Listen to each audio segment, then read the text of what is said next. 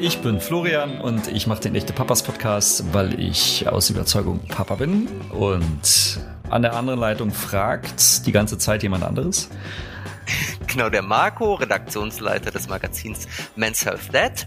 Und gemeinsam sind wir die echten Papas. Ha, jetzt hast Echten du. Papas. Jetzt hast du. Jetzt habe ich ganz alleine geschrien. Ach, Ja. gemein. Du hast mich ins offene Messer laufen lassen. Nein, nein, Du nein, Ich, äh, Nicht mehr mit mir den Schlachtruf sprechen. Doch, ich wollte einfach mal hören, wie du den Ist bringst. dir zu peinlich. Kann ich Nein, ehrlich gesagt habe ich nicht gesagt. auch verstehen. Das darfst du nicht aber manchmal, reininterpretieren. manchmal, ja, aber das, was man nicht sagt, ist ja manchmal sehr viel interessanter als das, was man sagt. Gut, das jetzt sind wir schon wieder im, jetzt sind wir im, im, jetzt sind wir schon wieder philosophisch. Jetzt sind wir im neuen Jahr und du fängst gleich wieder mit der tiefen Phy- Das Psychologie stimmt. an. Vor, vor allem, das sieht mir so gar nicht ähnlich. Okay, komm. Nee. Schlussstrich ziehen. Ähm, was ist das Thema unseres unserer Folge heute? Ich habe dir eine neue Frage mitgebracht. Wir haben ja, ne, auch im neuen Jahr stellen wir natürlich auch jede Menge Fragen. Weil wir Genau. wollen ja wissen, wie die Welt funktioniert für die Papas dort draußen. Ähm, und ähm, also wir sind die Sesamstraße der Papas. Ähm, und meine Frage an dich, Marco, die Natur, du weißt ja, ne, wie das, ähm, wie das, wie das mit den Babys funktioniert, mit dem Kinderkriegen. Ich auch. Ähm, das hast, das hast du zweimal erlebt. Ich habe es einmal erlebt.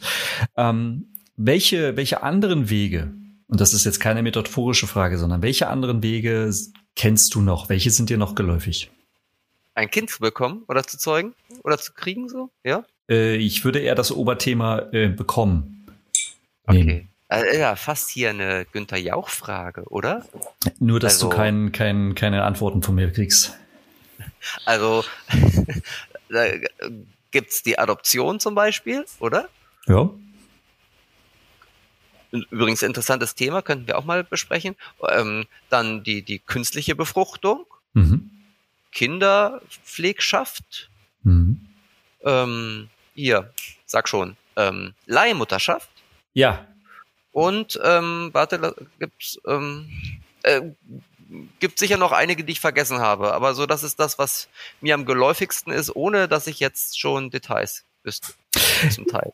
Sehr gut. Äh, Du hast das äh, Wort gesagt, auf das ich hinaus wollte, nämlich Leihmutterschaft. Ähm, ist ja in Deutschland nicht erlaubt oder verboten.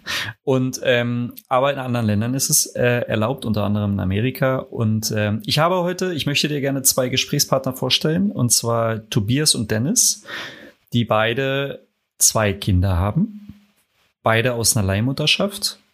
Und ich finde das eine sehr spannende Geschichte, um mal einen Blick auch, ähm, einen anderen Blick auf das ähm, Gründen einer Familie und ähm, Kinderkriegen einfach zu werfen.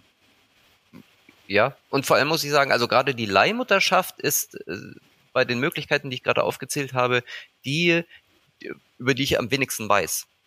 Oder? Also da genauso. gibt es sehr viel, viel, Ja. viel gesundes Halbwissen, was ich habe. Aber umso besser, dass Tobias und ähm, Dennis ähm, uns da vielleicht aufklären können. Total. Und ich freue mich, dass die beiden heute hier sind. Wir haben, glaube ich, zwei oder drei Anläufe gehabt, äh, um dieses Gespräch zu führen. Das lag aber irgendwie auch teilweise an technischen Gegebenheiten und terminlichen Sachen. Deswegen bin ich umso happier, dass wir es heute hingekriegt haben. Kommst du mit? Auf jeden Fall. Sehr gut. Ja, Dennis, Tobias, Tobias, Dennis, schön, dass äh, wir uns heute sprechen. Das war ja, man darf den Hörern mal verraten, doch ähm, äh, einige zweimal, dreimal Anläufe, ähm, aber wir haben es einfach, irgendwie kriegen wir das hin. Ähm, bevor wir in das Thema Leihmutterschaft einsteigen, ähm, eine ganz kurze Frage. Wollt ihr uns kurz einmal euch vorstellen? Wer seid ihr? Wer gehört zu eurer Familie? Ja. ja, klar. Also ich bin Tobias, äh, bin 33 Jahre alt und arbeite ähm, im Bereich Marketing Projektmanagement. Neben mir sitzt gerade mein Mann Dennis, der äh, 41 Jahre alt ist und Geschäftsführer vom Familienunternehmen ist. Und wir beide kennen uns seit 2008 und sind seit 2016 verheiratet bzw. verpartnert und haben 2017 dann auch ähm, die Ehe geschlossen. Und Ja, zu uns beiden gehören die kleine Summer, die 2019 zur Welt gekommen ist, die jetzt gerade im Kindergarten ist. Und äh, der kleine Jaden, der ist dieses Jahr geboren, also 21 und äh, ja, sitzt jetzt gerade hier bei uns, genau. zwischen uns. Hallo. Hallo Jaden. also das war jetzt ich, Dennis, nicht Jane. da kann man nicht reden. Ja, was die Hörer ja nicht wissen, ist, dass wir, wir hören uns nicht nur, sondern wir sehen uns auch. Ähm, Stimmt. Wir nehmen ja immer remote auf und das ähm, Programm hat jetzt tatsächlich nicht nur eine Audio, sondern auch eine visuelle ähm, Komponente, was ganz schön ist und deshalb können wir auch Jaden sehen und hoffen, dass er einfach jetzt mitmacht in den gut 40 Minuten. und generell natürlich auch. Was mich mal so interessieren würde, um mal um das Thema einzusteigen, ähm, wie war denn das eigentlich ähm, mit dem Kinderwunsch bei euch beiden? War das schon immer klar, als ihr euch kennengelernt habt, dass ihr Kinder wolltet oder hat sich das erst in der Beziehung ähm, entwickelt? Man muss ja auch sagen, da ist ja auch in den letzten Jahren viel passiert, was überhaupt möglich geworden ist. Ne? Ja, ja, das stimmt. Ja, also bei mir, bei mir war es äh, eigentlich äh, ziemlich direkt klar, dass ich Kinder möchte oder Familie gründen möchte, äh, weil ich auch in einer Großfamilie groß geworden bin. Ähm, ich glaube, bei Dennis sah es da ganz anders aus. Das stimmt, ja. Die, die Sache ist ja, also uns trennt ja ein gewisser Altersunterschied von äh, knapp neun Jahren. Ähm, das heißt, Tobias ist in einer ganz anderen Zeit sozialisiert worden. Ich in den 90er Jahren, da gab es zwar nicht mehr exekutiert, aber immer noch im Gesetzbuch den Paragraphen 175. Das heißt, ähm, ich bin also aufgewachsen in einer Zeit, wo man nicht mal so richtig sich wohlfühlte, offen homosexuell zu leben. Ähm, später dann die Partnerschaft, das war schon ein hehrer Traum, die Gleichstellung ähm, oder auch dann entsprechend die Ehe überhaupt. Und als nach der Hochzeit dann Tobias meinte, ich will Kinder, äh, habe ich das Klügste gemacht, was ich tun konnte, erstmal gar nicht reagiert. Ähm, und äh, weil ich erst überhaupt nicht sicher war, was ich sagen soll. Das kann ja schon ein ziemlicher Stimmungskiller dann sein, wenn man falsch reagiert.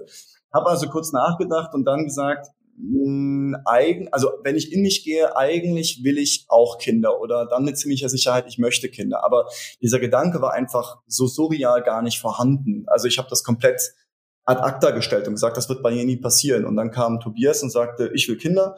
Und da habe ich gesagt, ja, ja, klar okay, und wie soll das gehen? Äh, und naja, und dann haben wir gesagt, ja. Und nach der Hochzeit war dann ähm, in dem Herbst äh, der klare Wunsch herausgekommen, ja, äh, wir möchten eine Familie gründen. Hm. Marco? Ja, Na, ich habe nur kurz nachgerechnet, weil ähm, ihr hattet ja erzählt, 2008 habt ihr euch, glaube ich, kennengelernt, ne? Ja, Und genau. 2016 nach der Hochzeit kamst du mit dem Wunsch raus. Ne? Also es war tatsächlich nicht so, dass ihr gleich beim ersten Kennenlernen darüber gesprochen habt, sondern ähm, nee. aber für dich war es tatsächlich schon, ähm, Tobias, schon sehr viel früher klar eigentlich. Ja, also ich habe ich hab mich da sehr früh schon mal mit beschäftigt. Ich meine, man, man muss ja auch drüber nachdenken, wie man das, also wie man das für sich möchte. Und sicherlich war das am Anfang auch ungewiss, wie das überhaupt zu realisieren ist. Aber ähm, der Wunsch war trotzdem immer irgendwie in mir.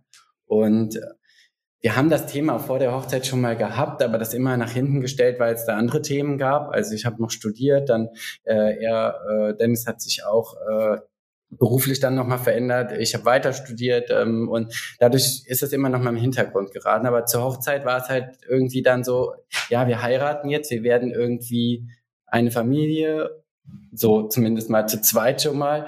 Und dann war das Thema präsenter. Mhm. mhm. Wie, wie seid ihr dann, als ihr quasi also euch geeinigt habt, beziehungsweise wie seid ihr dann daran gegangen? Also ähm, ihr habt ja beide dann im Grunde genommen ähm, den, den Weg gestartet, die, die mhm. Reise. Also ich bin da erstmal ziemlich nüchtern dran gegangen. Wie gesagt, ich habe erstmal gesagt, okay, wie soll das überhaupt gehen? Ähm, das, das nächste, was man eigentlich so kann, also ich bin in der Eifel groß geworden und was man da so kannte, war das Thema Pflegekinder oder auch Adoption und ähm, und ich war ja zu dem damaligen Zeitpunkt auch schon ein gewisses Alter, also ähm, da war ich schon 36, ähm, es war Jahresende, also ging ich auf die 37 zu. Ähm, und da wusste ich einfach, dass alles rund um das Thema, das hat man halt häufig gehört, Pflegekinderadoption dauert halt eine ganze Zeit lang, bis das durch ist. Und ähm, jetzt bin ich von meinem Typ her jemand, der ist äh, sehr auf Sicherheit aus oder beziehungsweise ähm, ja, oder, oder, oder auch äh, Planungssicherheit, besser gesagt. Also jetzt, ähm, da, und da habe ich mir gesagt, okay, das heißt, wir gehen also diesen Weg, planen das, machen das und am Ende heißt es dann, nee, geht nicht. Und damit habe ich mich überhaupt nicht wohlgefühlt. Ähm, vor allem, weil man solche Geschichten schon sehr, sehr häufig gehört hat, halt, dass Leute dann zwei, drei, vier Jahre gewartet haben, dann haben sie kein Kind bekommen und dann ist der ganze Kind, ist, ist der ganze Traum geplatzt.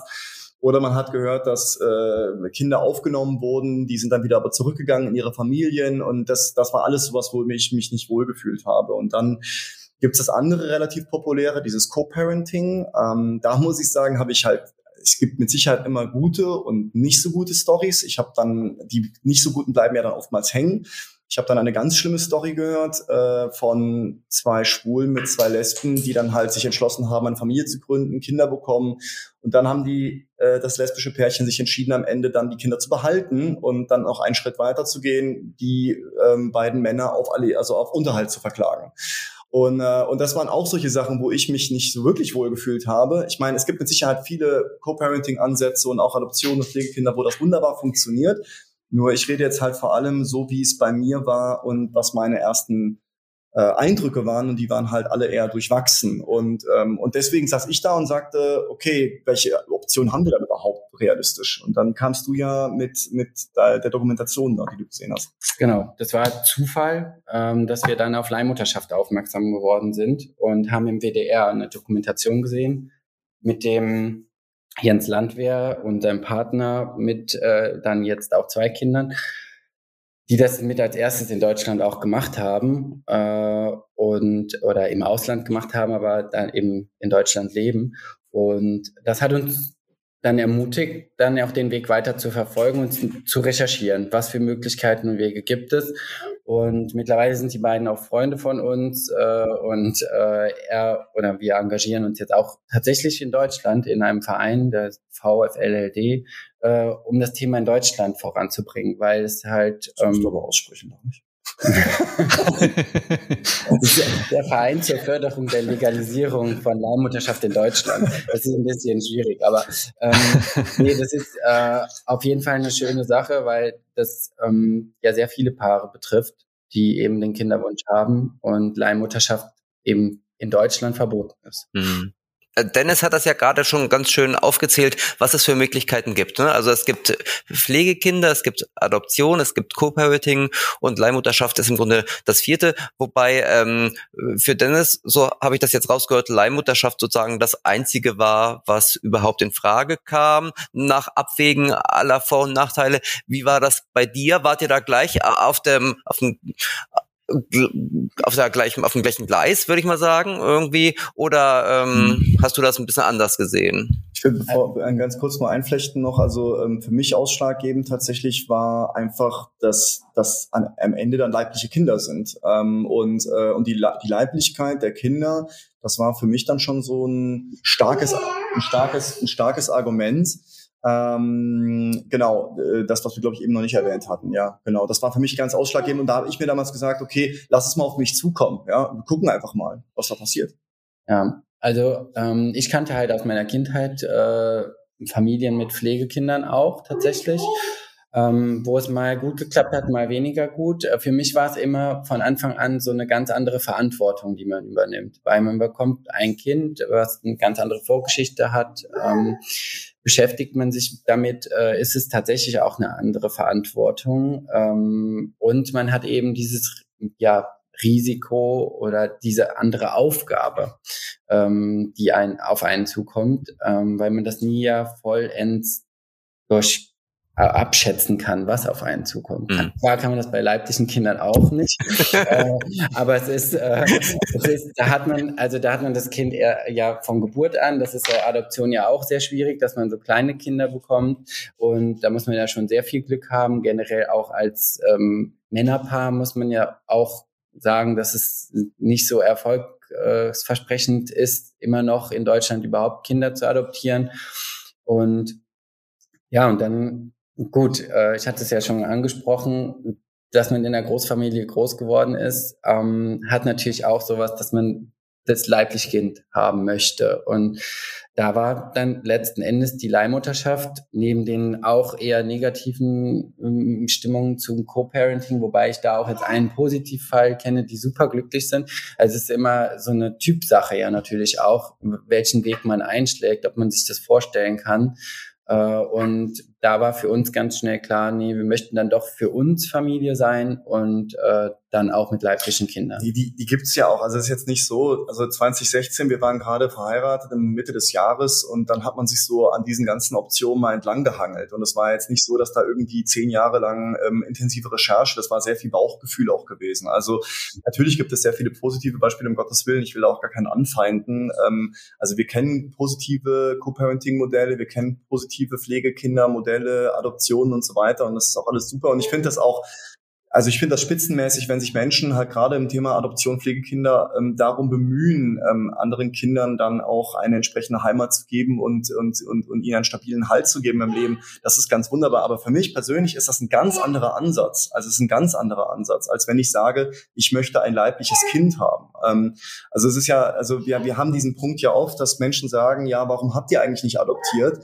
Und dann kommen wir oft zu dem Punkt, dass man sagt, naja, das ist aber schon fast eine übergriffige Frage, weil warum habt ihr nicht adoptiert? Also ich meine, mhm. äh, mhm. jedes andere Paar hat ja auch die Möglichkeit zu sagen, nö, wir wollen eigentlich keine Kinder, wir, wir adoptieren einfach Kinder. Äh, und es gibt diese Menschen, ähm, Higher Beings, ich weiß es nicht, keine Ahnung, aber vielleicht, äh, die sich darum bemühen und ähm, oder vielleicht auch andere Beweggründe haben. Ähm, aber den meisten Menschen ist dann, sagen wir mal, doch eher die, die eigene Reproduktion das nächste erstmal. Hm, der ist auch nachvollziehbar. Ähm, die jetzt äh, habe ich ähm, in den Vorbereitungen und ich stecke da gar nicht so richtig drinne. Tobias, du hast ähm, vorhin gesagt, Leihmutterschaft ist ja in Deutschland äh, nicht erlaubt oder äh, verboten in dem Fall. Ich habe ich hab in dem Zusammenhang auch das Thema Mehrelternschaft gefunden. Ähm, jetzt haben wir Co-Parenting, Mehrelternschaft, ähm, Leihmutterschaft. Könnt ihr das kurz ein Stück weit definieren oder so ein bisschen auseinanderbringen? Mehrelternschaft, glaube ich, hat ja was mit, also ist eine andere Begrifflichkeit, glaube ich, für Leihmutterschaft. Kann das sein? Ja, also es ist natürlich so, dass äh, Mehrelternschaft bei Co-Parenting dann schon eher der Fall ist als jetzt beim Leihmutterschaftsfall. Aber bei Leihmutterschaft natürlich wir als Eltern für die Kinder, aber natürlich auch die Unterstützer auf dem Weg, also die Eizellenspende und Spenderin und die Leihmutter. Ähm, sind natürlich wesentliche Personen, die da auch dazugehören, wo wir auch Wert drauf gelegt haben, die möchten wir kennen. Wir möchten auch den Kindern die Möglichkeit geben, die Eizellspenderin, also quasi die biologische Mutter auch kennenzulernen, wenn sie das möchten. Ähm, deshalb besteht da auch äh, Kontakt und ähm, zu den Leihmüttern. Wir hatten ja auch zwei unterschiedliche ähm, haben wir ja auch bis heute Kontakt. Ähm, und das ist dann wahrscheinlich später für die Kinder so eine Tante im Ausland, die man auch mal besuchen kann oder so. Ähm, wo aber trotzdem ein Bezug da sein soll, dass sie eben wissen, hier, diese Frau war die liebenswerte, wundervolle Frau, die eben die dich ausge, äh, also dich äh, auf, ausgetragen hat und auch zur Welt gebracht hat. Hm. Ich glaube, wir müssen es jetzt einfach mal konkret machen an eurem Fallbeispiel, damit ähm, damit auch jeder versteht, weil tatsächlich, bevor ich mich mit dem ähm, Thema Leihmutterschaft mal so ein bisschen auseinandergesetzt habe, jetzt im Vorfeld dieses Podcasts, ähm, war ich schon mal sehr überrascht, dass es eine ähm, Eizellenspenderin und eine Frau gibt, die es austrägt. Also ich dachte so, es gibt nur eine Frau, aber nein, ihr habt es gerade schon angedeutet, es gibt zwei Frauen. Äh, mögt ihr vielleicht einmal kurz oder auch mittellang skizzieren, wie da eigentlich euer Weg war? Also von, okay, von eurem Entschluss, es über eine Leihmutterschaft zu versuchen, bis hin zu ähm, eurem ersten oder jetzt auch euren beiden Kindern. Ja, also ich versuche es mal kurz zu fassen, weil es natürlich... Es wird wahrscheinlich nicht kurz funktionieren, aber... aber die Option mittellang. Ja, Option mittellang, genau. Ähm, also wir waren damals bei einer Konferenz äh, einer amerikanischen Organisation, Men Having Babies, die äh, eben ganz viel Informationen darüber geben, wie läuft das überhaupt ab, worauf kommt es an und wen braucht man als Partner oder Akteuren als Unterstützer. Mhm. Äh, ich muss um tatsächlich einmal schon mal kurz nachhaken. Da bekommt man in Deutschland wahrscheinlich keine Schützenhilfe, oder? Oder gibt es da auch ähm, also Beratungsstellen?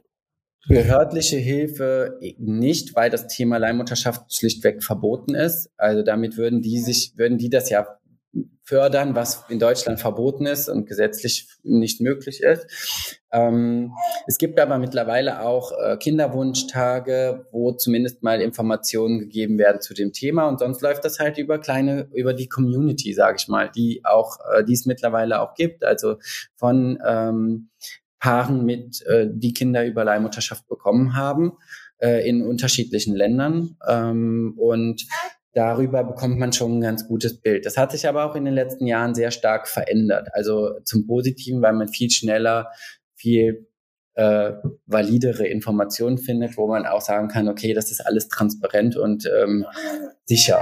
Ähm, äh, aber so, äh, sonst bekommt man da in Deutschland äh, keinerlei Unterstützung oder äh, weitere Hilfe, wie man das jetzt angeht. Ähm, genau.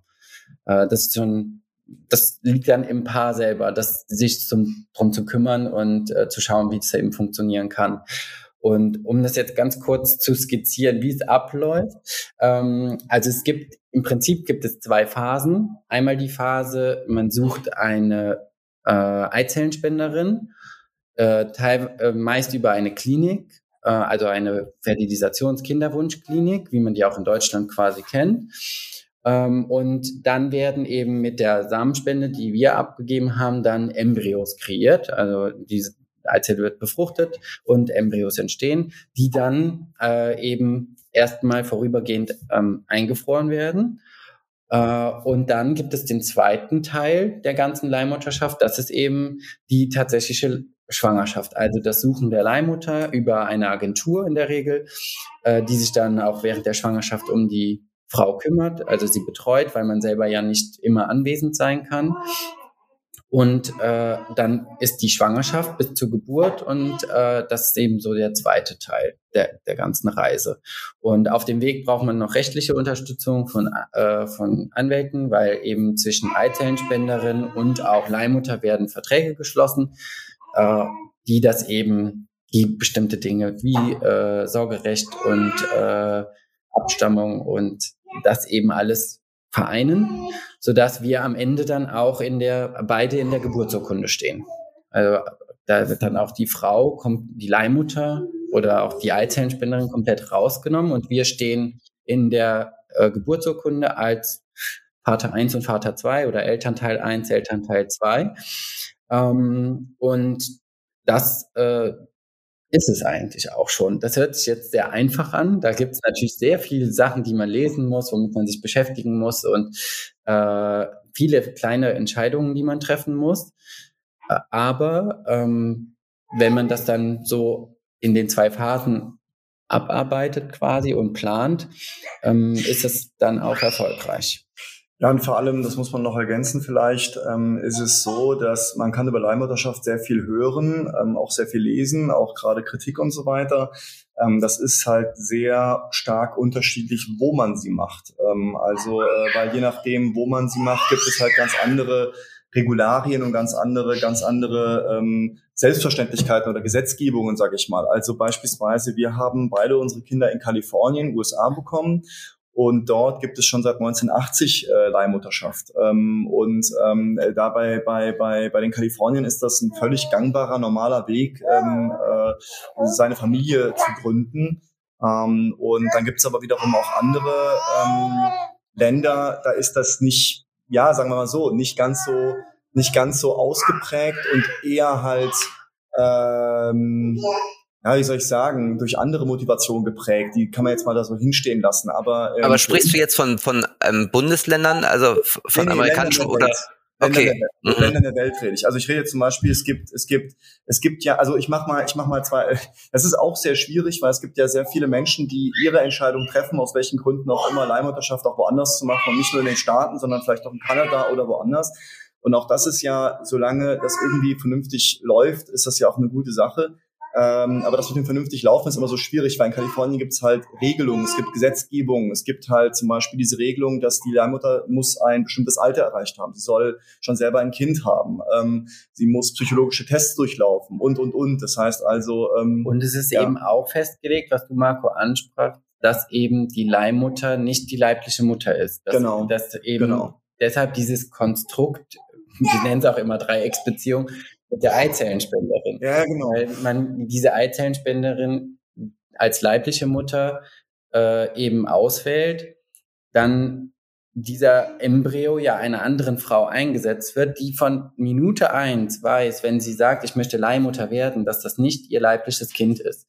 Das hat moralisch-ethische Gründe, das hat aber auch psychologische Gründe, wegen der Bindung zum Kind, was ausgetragen wird und dann zur Welt kommt. Also es ist, äh, deshalb wird es auch gemacht, um da eben so eine Regelung zu schaffen für alle Beteiligten, dass auch ähm, sehr transparent, aber auch durchdacht und reflektiert auch zu zu erleben. Ja, und ganz kurz den Punkt noch abzuschließen. Ähm, für uns dann noch dazu waren noch drei andere Aspekte sehr wesentlich, nämlich einerseits in Amerika und in Kanada gilt halt das Geburtsrecht. Das heißt, in dem Moment ist es halt ein Staatsbürger des Landes und es gibt keine weitere Schwierigkeit mehr, egal wo sich halt wie die Gesetze ändern, dass das Kind staatenlos wird, weil das gibt es tatsächlich. Also, dass Kinder in bestimmten Ländern ähm, durch Leihmutterschaft auf die Welt bekommen und der Staat sagt, nein, du bekommst von uns keine Staatsangehörigkeit und dann musst du dich darauf verlassen, dass du die, dass das Kind die Deutsche bekommt. Und das ist mittlerweile zwar mir nicht mehr bekannt, aber es ist durchaus so nicht unüblich gewesen vor 10, 15 Jahren, dass dann Kinder auf diesem Weg mit ihren Eltern erstmal eine Zeit lang im Ausland verbringen mussten, bevor das mit dem deutschen Pass durch war. Äh, und das zweite ist die Sprache. Also ich wollte immer auch mich mit meiner Leihmutter oder auch Eizellenspenderin unterhalten können. Ich wollte mir selber einen Eindruck davon machen können, wer ist es und ähm, äh, wie ist die so drauf. Ähm, und naja, und dann gibt's noch was, das wird einem erst sehr viel später bewusst, so ein bisschen Vertrauen ins System. Also äh, ich meine, äh, die, die Staaten sind halt auch ein, ein, ein vernünftiges Rechtssystem ähm, und, äh, und da, also kann man jetzt drüber streiten, wie man will, aber zumindest mal ist es ein westliches Rechtssystem und äh, das versteht man halbwegs und hat auch ein gewisses Zutrauen in dieses System. Ja. Wow. Ähm das, also der, allein der Fakt mit dem, mit der Staatenlosigkeit, das ist, ähm, da muss man erstmal so weit denken können, also quasi damit rechnen, ähm, dass sowas passieren kann. Ähm, weil das ist für mich so ein, so, ein, so ein Ding, das ist ja so weit entfernt. Das bringt mich aber auch zu meiner nächsten Frage. Ähm, all das, was, was ihr gerade so angeschnitten habt, weil es ja doch ein sehr komplexes Thema ist.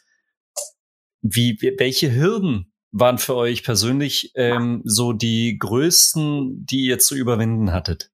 In der Zeit, weil das klingt für mich eigentlich schon so, ähm, die größte Hürde ist Geduld haben, dass man sich da ah, nee. durchkämpft. Die größte Hürde ist äh, zunächst einmal leider immer noch das Geld. auch, okay. auch ein interessanter Aspekt, ja. ja.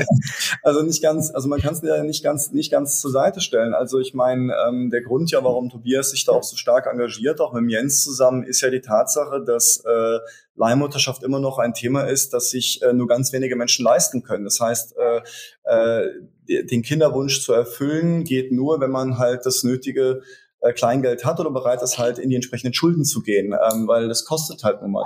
Dann, dann ist das nächste Thema, Dafür hat uns dieser Kongress sehr geholfen, muss man sagen, ist einfach die Vorstellungskraft. Du musst ja Vertrauen in dieses System haben. Also irgendwelche Leute in irgendwelchen Ländern machen irgendwas und am Ende kriegen sie dir ein Kind in die Hand. Also ich meine, oder du bist halt dabei. Also in dem Fall waren wir bei beiden unseren Geboten ja auch jeweils immer im Kreissaal mit dabei. Ähm, weil Jaden hat ja Tobias selbst Hand angelegt.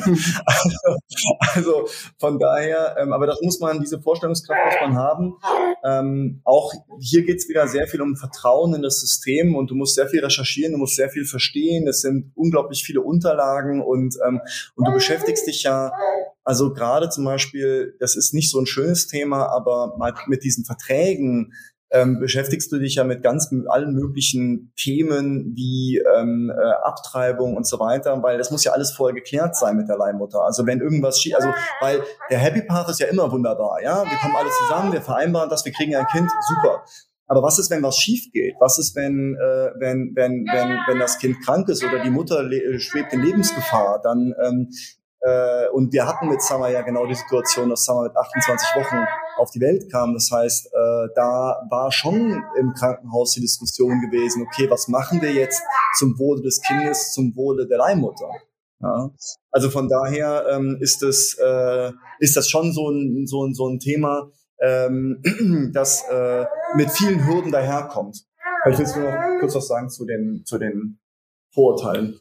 Oder? Ja, ja gut. Und es gibt äh, sicherlich auch zu dem Thema Leihmutterschaft oder auch einfach schlichtweg zwei Männer mit Kindern. Ähm, auch sicherlich Vorbehalte oder ähm, im Bereich der Leihmutterschaft auch sehr viel Skepsis, weil es eben insbesondere in Deutschland, also wenn wir Gespräche geführt haben mit Freunden, Familie und Bekannten oder dass dann äh, eben bekannt wurde, dass wir Kinder über Leihmutterschaft bekommen, es ist auch schlichtweg Unwissenheit, weil man das gar nicht kennt. Äh, und deshalb äh, sind auch viele Annahmen werden getroffen, die sehr absurd sind, weil auch da nicht immer die, die Medienlandschaft das neutral darstellt und nicht immer die positiven, also nicht das so in Gleichgewicht bringt, weil es gibt natürlich die Kritik, die auch berechtigt ist, ähm, weil es nicht in jedem Land so transparent läuft wie jetzt vielleicht in Kanada oder in den USA. Und es gibt halt viel zu wenig Aufklärung zu dem Thema. Und äh, das ist genau der Punkt, weshalb ich jetzt auch entschieden habe, mich da mehr zu engagieren, aufzuklären, zu informieren, also äh, schlichtweg Informationen zu geben zum Thema und ja, nicht zuletzt auch äh, den Podcast mit euch zu machen äh, zu dem Thema Leihmutterschaft und auch Instagram haben wir jetzt äh, was gemacht oder machen wir was und ähm, ja, einfach um auch Paare zu unterstützen auf ihrem Weg, weil es, äh, es gibt so viele Paare, die also den Kinderwunsch haben, aber ihn sich nicht erfüllen können aus verschiedensten Gründen. Mhm. Ähm, und das ist jetzt nicht nur, weil äh, in unserer Konstellation, sondern auch äh, Frau und Mann, ganz klassische äh, Familien, die eben äh, Schwierigkeiten haben, Kinder zu also, bekommen. Es ist ein unglaublich anstrengender Weg ähm, und man kann nur Verständnis dafür haben, dass viele, die diesen Weg durchgegangen sind, irgendwann sagen, ich möchte jetzt meine Familie genießen und mein Leben leben und äh, lass mich sozusagen alle in Ruhe. Aber äh, wir haben halt mitbekommen, wie viele Menschen halt in unserem Umfeld ähm, immer noch damit hadern und sich fragen, okay, wie kriegen wir das hin? Und dann kam irgendwann mal, naja, dann kam erstmal das eine Gespräch, dann das nächste Gespräch und dann waren wir plötzlich irgendwann drin, dass wir immer wieder die Story so ein bisschen wiederholten im privaten Umfeld. Und dann haben wir uns auch gesagt, es gibt da eine ganze Menge Diskurs noch anzufertigen ähm, und, und, und zu führen, auch gesellschaftlich, ähm, weil Leihmutterschaft sollte, ähm, also zum einen bin ich der Meinung, sie sollte kostenfrei sein, also es sollte nicht, es sollte keine Frage des Geldes sein. Ähm, äh, ich, ich postuliere das jetzt einfach mal so, ähm, kann ja jeder halten davon, was er will. Aber ich bin der Meinung, dass, und das ist wie mit vielen anderen Themen, wir machen uns in Deutschland so ein bisschen einen schlanken Fuß, dass wir sagen, das ist verboten, Punkt. Ähm, und das hilft halt dahingehend nicht, weil, weil, weil viele machen es einfach und sie machen es unter den dubiosesten Bedingungen. Und ähm, es ist, es ist halt das, das also es ist im Grunde genommen das, das Business äh, äh, mit, mit dem Kinderwunsch, ja, und das Geld, äh, das da gemacht wird, das ist unglaublich. Und, ähm, und ich muss halt sagen, ähm, es wäre halt schön, wenn wenn wir, es, es gibt zum Beispiel ein ganz kleines Beispiel, das ich mal ganz gerne nehme, halt auch im Privaten. Zum Beispiel kannst du ja, es gibt ja auch dieses Thema mit den Designer-Kits, ja, du kannst alles auswählen, du kannst den Embryo analysieren, dann kannst du gucken, ob es Junge oder Mädchen ist. Man könnte meines Erachtens, ja, ähm, könnte man ja, wenn man das legalisieren würde, so eine Entscheidung gar nicht mehr zur Disposition stellen. Das heißt, man könnte sagen, der Arzt kann zwar gucken, ob alles grundsätzlich in Ordnung ist, damit die Leihmutter nicht in Gefahr gerät, aber die Eltern bekommen nichts mitgeteilt, ob das Junge oder Mädchen ist, weil es in Deutschland verboten ist, eine Genderauswahl durchzuführen. Und dann würden viele halt meines Erachtens das hier schon machen. Das mag jetzt vielleicht ein bisschen naiv sein, aber es ist ja auch der Beginn einer Diskussion. Wir sind ja noch lange nicht am Ende. Ähm, um halt dafür zu sorgen, dass wenn wir es hier machen würden, könnten wir hier halt den Fuß drauf haben, die Hand drauf haben, wie es gemacht wird und den moralisch-ethischen Standard setzen und nicht ihn uns diktieren lassen von anderen Ländern, die die denken, dass es richtig ist. Hm. Einmal müsste ich nochmal bei den Kosten einhaken, immer, ohne dass ihr jetzt sagt, so was ihr bezahlt habt, aber ihr kennt ja nun auch die Community und äh, beratet auch andere. Von was von einer ähm, Kostenspanne spricht man denn da? Oder wenn jetzt jemand äh, oder ein Pärchen sagt, so, wir würden gerne, mit was für Kosten müssten sie rechnen ungefähr? Also es ist natürlich äh, Länder, Länder, länderabhängig so ein bisschen und in Amerika auch äh, relativ staatenabhängig, ähm, weil es natürlich äh, gerade was die Kompensation der Leihmutter anbelangt, äh, sich sehr stark an den Lebenshaltungskosten im jeweiligen Staat oder in der Stadt oder wie auch immer ähm, orientiert. Aber man kann für den gesamten Prozess muss man immer sagen, da sind auch einige Variablen dabei, aber äh, zwischen äh, ja 100 und 60.000 Dollar äh, müsste man dann schon rechnen. Ähm, es gibt sicherlich auch äh, preiswertere Varianten ähm, und es gibt auch teurere Varianten. Es kommt auch immer darauf an, wie viel nimmt man selber in die Hand und wie viel äh, machen eben Partner dann noch auch an Kommunikation etc. und übernehmen das dann. Das ist sehr unterschiedlich. Aber mit so einem Kostenpunkt muss man dann schon rechnen. Da sind dann auch die Reisen mit drin, äh, wenn man dann zu Besuch fliegt oder überhaupt hinfliegt für, zur Geburt. Und dann braucht man ja auch ähm, Unterkunft etc. pp. Also das ist ein großer ähm, Betrag, den natürlich nicht jeder aufbringen kann. Und ähm, nicht zuletzt viele auch sagen, nein, dann gehe ich diesen Weg nicht, weil das einfach nicht passt. Und und das ist halt das Schlimmste eigentlich, wenn wir das auch so mitbekommen, dass das eben nicht funktioniert dann, aufgrund dieses finanziellen Aspekts. Ähm, und äh, ja, dann ist es schon fast Diskriminierung auf der auf der Schiene dann. Ne? Das ist halt sehr schade. Ja, du hast gerade nochmal das Reisen angesprochen und ähm, Dennis sagte ja auch, bei der Geburt von beiden Kindern wart ihr vor Ort. Ähm, wie lange wart ihr generell dann in Amerika? Also äh, wir klammern mal die Geburt unserer Tochter aus, weil das war eine Frühgeburt. Da waren wir drei Monate äh, in äh, San Diego gewesen, ähm, weil sie halt zwölf Wochen zu früh kam. Und, äh, also ihr wart sozusagen drei Monate schon vor der Geburt da oder dann sozusagen nach der Geburt drei Monate? Nach der Geburt. Also ja. wir haben den Anruf montags bekommen und sind dienstags geflogen, weil unsere Leihmutter schon in den Wehen lag. Und äh, dann ist, ist sie donnerstags zur Welt gekommen kann auch wiederum nicht jeder, dass man dann direkt fliegt. Das sind ähm, horrende Flugtickets gewesen. Ja, auch ähm, zeitlich muss das ja irgendwie Genau, also es, äh, es, ist auch vom Beruf nicht immer möglich, dass man das macht, aber wenn man jetzt sagt, okay, das ist eine gesunde Schwangerschaft, es läuft alles ähm, so, wie es sein soll, dann äh, sagt man eigentlich, man fliegt rüber zwei Wochen vor der Geburt, also vor dem geplanten Geburtstermin und dann bleibt man in der Regel noch zwei bis drei Wochen, bis man eben das mit dem Pass äh, organisiert hat und dann auch so eine, ich sage immer, so eine Routine mit dem Kind auch entwickelt hat wieder, weil das natürlich auch dann wieder zurückfliegen, elf Stunden ist dann auch eine kleine Herausforderung erstmal wieder. Aber ähm, da, also so vier bis fünf Wochen muss man schon einplanen, äh, dass man, die man dann eben hat. Das ist für viele auch dann der komplette Jahresurlaub sozusagen, der da drauf geht. Oder man muss sich das halt gut, äh, gut einplanen, wenn ja. man das dann macht. Und die Leihmutter ist dann aber zum Zeitpunkt der Geburt komplett raus? Oder wie ist das mit Stillen? Muss also, ich einmal nachfragen. Ähm, die Leihmutter bringt das Kind zur Welt und dann wird im Vorfeld schon hm, während der Schwangerschaft wird eben drüber gesprochen, äh, ob die Leihmutter eben Milch gibt. Äh, also es wird da oftmals oder eigentlich wird dazu empfohlen, nicht stillen zu lassen, wegen der Bindung zum Kind. Ähm, wobei das auch nicht, für das Kind ist das kein Problem, aber für die Frau eher, äh, dass sie dann eine Bindung zu dem Kind aufbaut. Deshalb ist es so, dass die Frauen in der Regel die Milch abpumpen und dann halt zur Verfügung stellen. Das wird vorher besprochen, ob das für beide Seiten in Ordnung ist.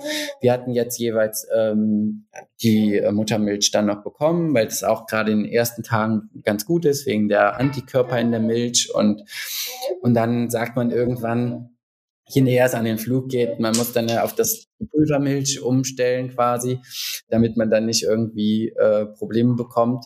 Äh, und dann ähm, machen die Leihmütter das halt unterschiedlich lang. Also ähm, manche sagen auch von vornherein, mach das nicht. Ähm, andere sagen, ja, so lange wie es geht, so lange wie ihr hier seid. Ähm, und dann ähm, wird, machen die das. Und dann wird immer kleiner Milchtransport gespielt. Also ähm, quasi abgepumpt, eingefroren. Wir, da, wir holen es dann wieder ab oder sie bringt es und dann äh, ja, macht man eben das Fläschchen. Also es ist auch ein bisschen Organisation dann gefragt, aber ähm, wir haben das beide Male gemacht und äh, wir würden das auch jedem empfehlen. Ähm, zumal man ohnehin nach der nach der Geburt ähm, also ja schon ein intensives Erlebnis, äh, auch mit der Leihmutter dann. Und dann freut man sich auch noch ein bisschen Zeit danach mit ihr zu verbringen. Es ist ja auch über die zehn oder zwölf Monate, die man dann auch schon in Kontakt ist, auch so, ein, so eine Art Freundschaft, die da entsteht. Und man hat ja sehr intime Momente auch, äh, die man teilt, ob es jetzt während der Schwangerschaft ist, wenn es ihr überhaupt nicht gut geht, weil sie halt so Übelkeit hat oder so. Aber dann auch die Ultraschalltermine, die man also die man ja dann auch alle mitbekommt und die Geburt eben. Ne? Man ist ja dann ähm, hautnah dabei, sage ich mal, äh, so wie es auch bei äh, normal ist. Und da wird auch sehr viel Wert drauf gelegt. Und ja, und dann geht man irgendwann dann wieder getrennte Wege. Ne? So ist das dann. Aber wir haben bis heute Kontakt zu beiden Leihmüttern. Also es ist nicht, dass man dann sagt, nee, ich will jetzt nichts mehr von dir wissen. Das ist schon so ein Teil der, oder auch ein Mensch, der dann mit zur Familie gehört.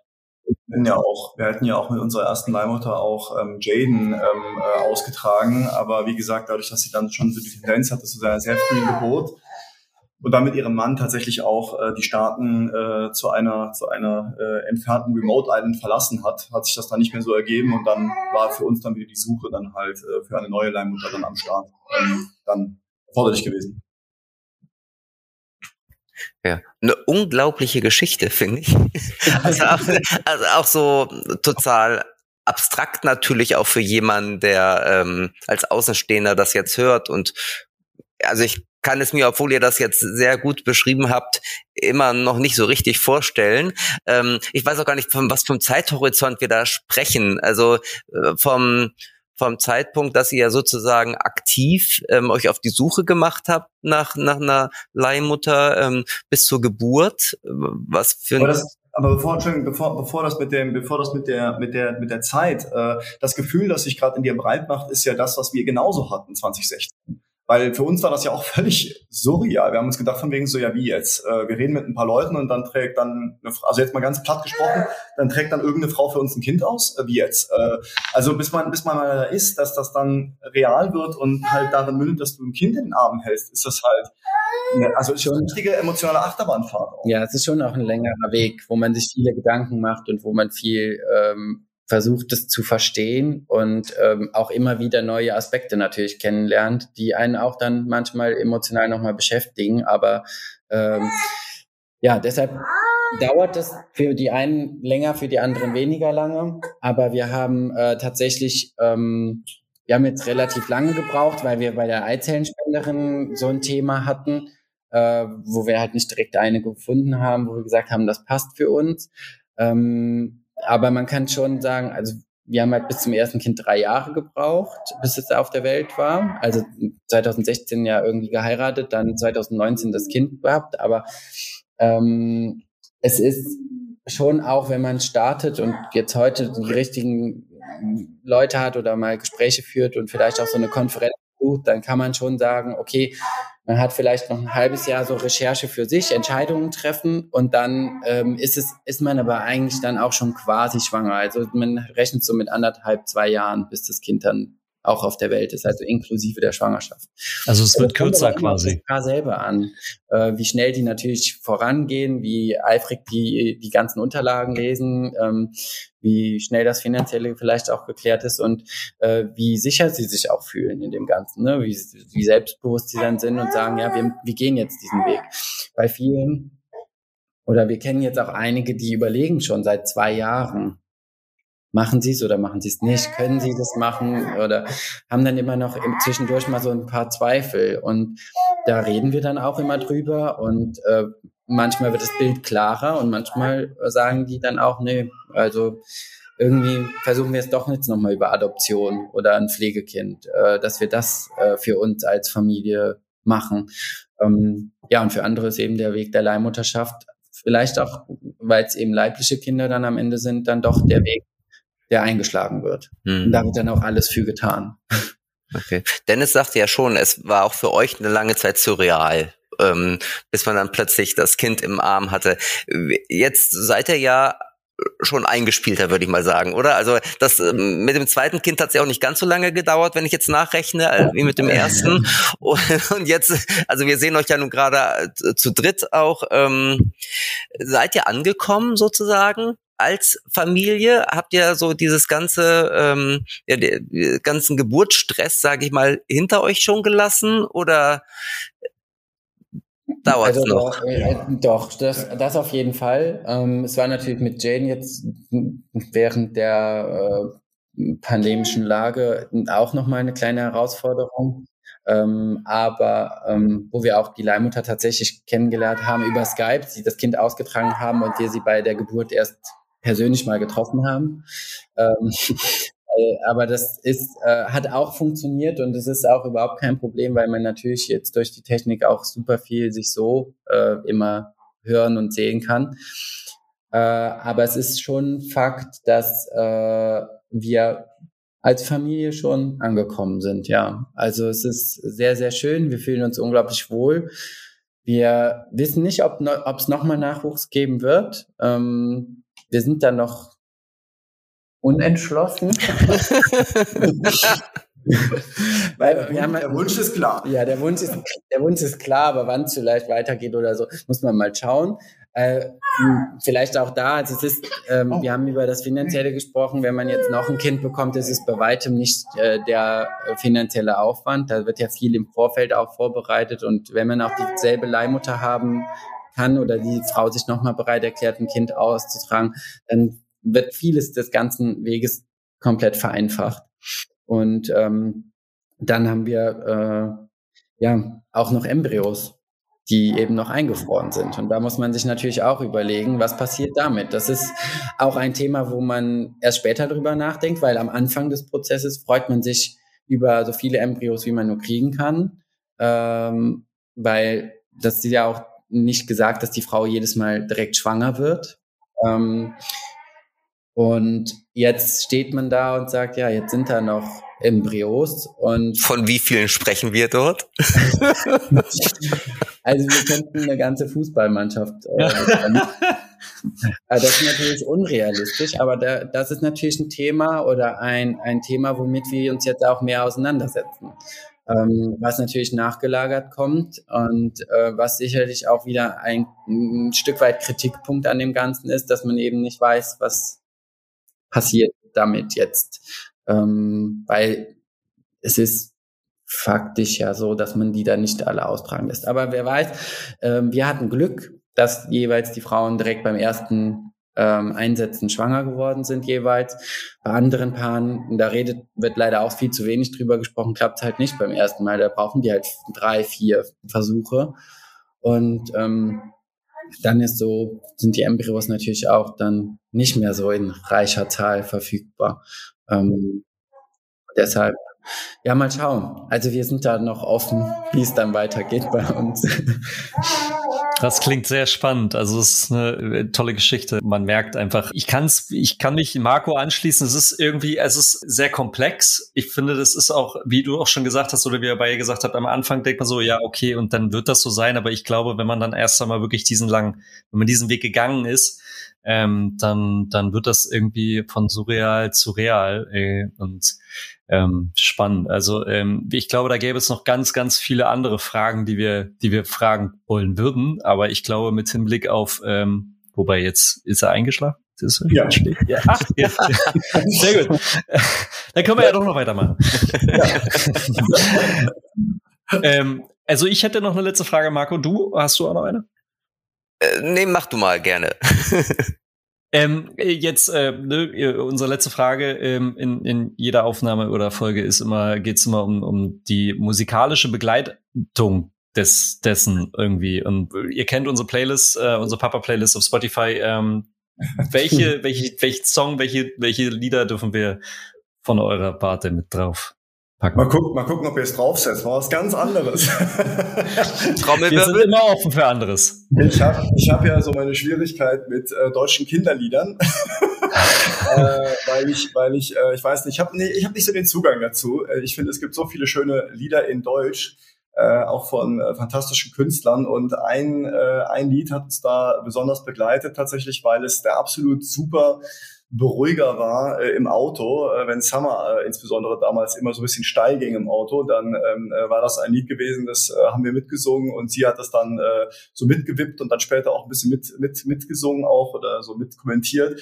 Und das ist äh, gutes, äh, Guten Tag, liebes Glück von äh, Max Rabe featuring äh, Lea. Äh, cool, äh, cool. Äh, sehr, sehr schöner Text und äh, sehr passender Text. Und unsere Kleine hat dann, sobald sie angefangen hat äh, zu sprechen, äh, das ein bisschen vor sich hin mitgesungen. Das war immer ganz süß. Okay. Passt, passt aber auch super zum Thema, finde ich, ähm, dieser Folge. Okay, Max Rabe kommt auf unsere echte Papas Spotify Playlist, ähm, die man übrigens, und jetzt kommt der Werbeblock, abonnieren kann, genauso wie diesen Podcast selbst. Ähm, findet ihr auf allen gängigen ähm, Portalen ähm, und könnt ihr dort runterladen, könnt es bewerten, könnt es abonnieren, darüber freuen wir uns besonders, oder Flo? Und ja, ihr könnt uns, könnt uns, natürlich auch schreiben, und jetzt kommt nochmal Flo's Einsatz, der weiß nämlich immer unsere E-Mail-Adresse so schön. Genau, das schickt ihr einfach an podcast.echtepapas.de. Genau. Mit, äh, und schreiben vor allem. und ähm, ich kann mir gut vorstellen, dass wir ganz, ganz viele ähm, E-Mails zu dieser Folge bekommen, weil tatsächlich, Flo sagte schon, wir könnten noch stundenlang mit euch sprechen. Ich glaube, es ist vieles noch nicht gesagt und das ist ja, da sagtest du ja auch, Tobias, ein großes Anliegen für dich irgendwie, weshalb ihr auch in diesen Podcast gekommen seid, um das ein bisschen transparenter zu machen. Wir haben es hoffentlich jetzt in dieser knappen Stunde so ein bisschen transparent machen können, aber ich glaube, da geht noch einiges. Ähm, wenn, wenn irgendwelche homosexuellen oder auch heterosexuellen Paare denken, Leihmutterschaft wäre für sie auch eine Möglichkeit. Wo kriege ich da am besten erste Information? Du hattest ja auch gesagt, du bist aktiv in einem Verein. Gibt es da eine Website? Gibt es also, wo mach, was ist der, der erste Schritt sozusagen, um mich da schlau zu machen und für mich zu bestimmen, ja, das wäre was für mich? Also es ist auf jeden Fall die Website vflld.de äh, wo man sich informieren kann, wo man auch gerne Kontakt aufnehmen kann, weil da äh, im Verein äh, sehr viele Paare sind, die den Weg bestritten haben, die weiterhelfen können. Sonst gibt es äh, eine Facebook-Gruppe Männer kriegen Kinder. Äh, dann die Organisation, wo wir auch unseren Start gesetzt haben, Men Having Babies. Ähm, die auch sehr wertvoll ist, wenn man sich einfach auch einen Überblick verschaffen möchte und mal so ein Gefühl bekommen möchte, was ist das, wie geht das äh, und ist das was, was wir uns vorstellen können. Und äh, ja, auf unseren Instagram gerne auch Dad's Kids Miracles einfach melden. Wir sind gerne auch da Ansprechpartner und können auch gerne dann ähm, mit Interessenten sprechen, die oder mit Paaren sprechen, die sich eben für diesen Weg interessieren, auch wenn das einfach nur mal ein Gedankenkonstrukt für den Moment ist. Ähm, aber wir möchten einfach informieren und wir haben auch sehr viel Freude daran, das weiterzugeben, was wir erfahren haben. Genau. Schön. Auch, auch interessierten Eltern, mal abgesehen davon. Also äh, das zum Beispiel haben wir auf einem Kongress mal erlebt, da wurden nämlich äh, zwei Jungs begleitet von ihrer Mutter, also von der Mutter von dem einen.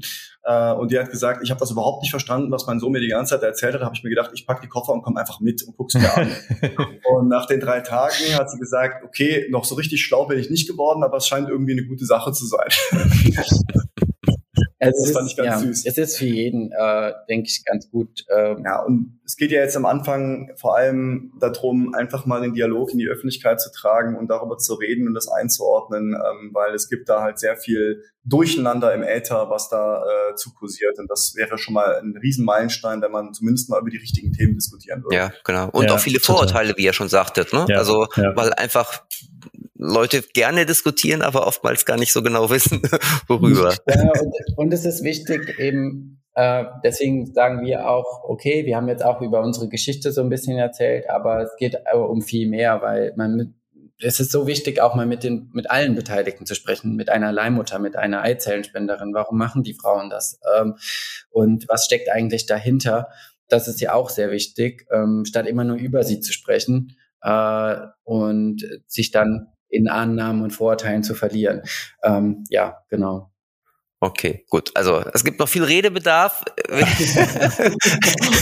wir hoffen, dass er irgendwann gestillt wird und dass wir mit dieser Podcast-Folge und ihr später auch mit eurer Instagram-Seite und mit eurem Verein da nochmal für ein bisschen ähm, Klarheit sorgt.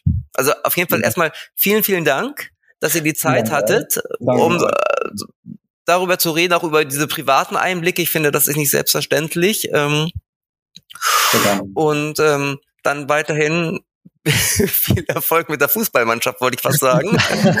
Aber Flo genau. wollte noch was sagen. Ja, nein, ich wollte mich auch bedank bedanken.